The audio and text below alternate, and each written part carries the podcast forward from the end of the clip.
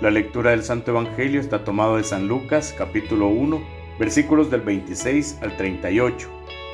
En aquel tiempo el ángel Gabriel fue enviado por Dios a una ciudad de Galilea llamada Nazaret, a una virgen desposada con un varón de la estirpe de David llamado José. La virgen se llamaba María. Entró el ángel a donde ella estaba y le dijo, Alégrate llena de gracia, el Señor está contigo. Al oír estas palabras, ella se preocupó mucho y se preguntaba qué quería decir semejante saludo. El ángel le dijo, No temas María, porque has hallado gracia ante Dios. Vas a concebir y a dar a luz a un hijo, y le pondrás por nombre Jesús. Él será grande y será llamado Hijo del Altísimo el Señor Dios le dará el trono de David su padre, y él reinará sobre la casa de Jacob por los siglos, y su reinado no tendrá fin. María le dijo entonces al ángel, ¿cómo podrá ser esto, puesto que yo permanezco virgen?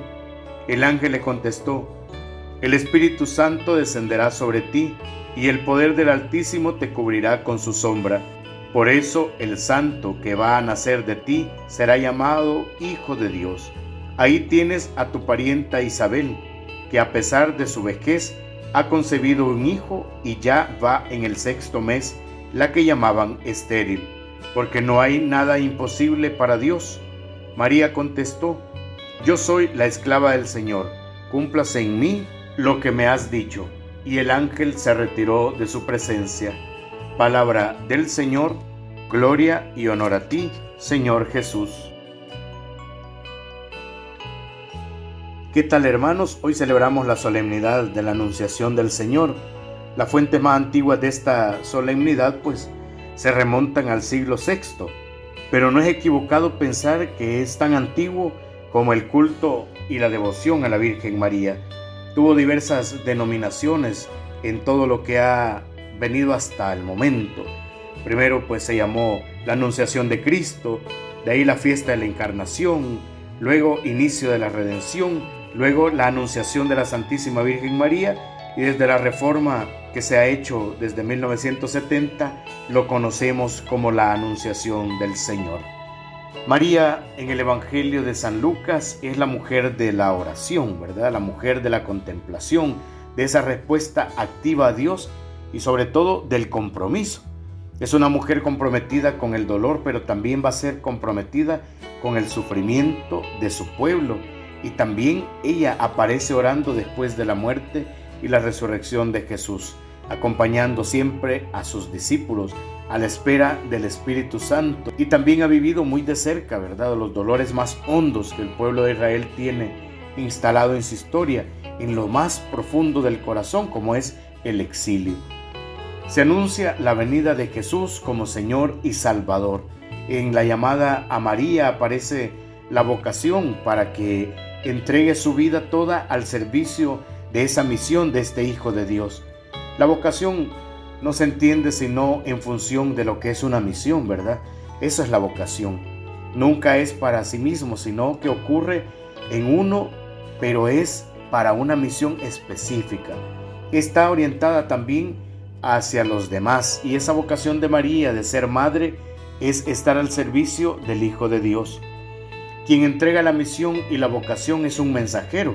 En este proceso de llevar este mensaje o de hacer conocer este mensaje, le corresponde al ángel Gabriel, ¿verdad? Que es un signo de esa presencia de Dios, pero también de esa comunicación con el mundo de arriba.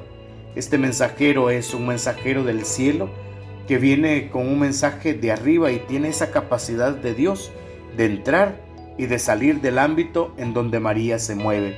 Por eso encontramos en el versículo 28 donde dice entró y en el versículo 38 dice salió.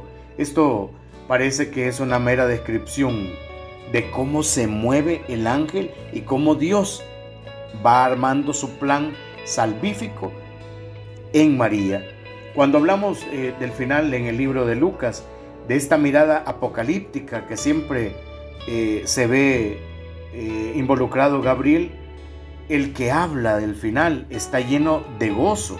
¿verdad? El final está lleno de gozo porque dice, alégrate María, llena de gracia, el Señor está contigo. Se acerca un tiempo final tanto para ti como para la humanidad, ¿verdad? Dios viene a poner en orden pues estas cosas.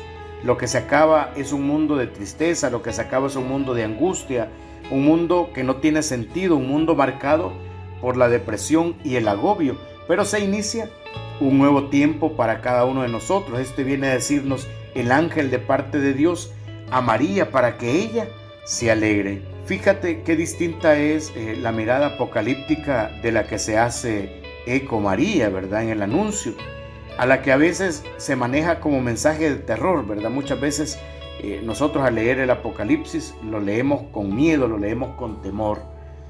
Cómo el mensaje este de, terror va a, achicar, ¿verdad? Va, va a achicar el alma, va a hacernos sentir un poco pequeños ante todo lo monstruoso que nos presenta la, la, lectura si la vemos desde un punto de vista sin sentido de fe.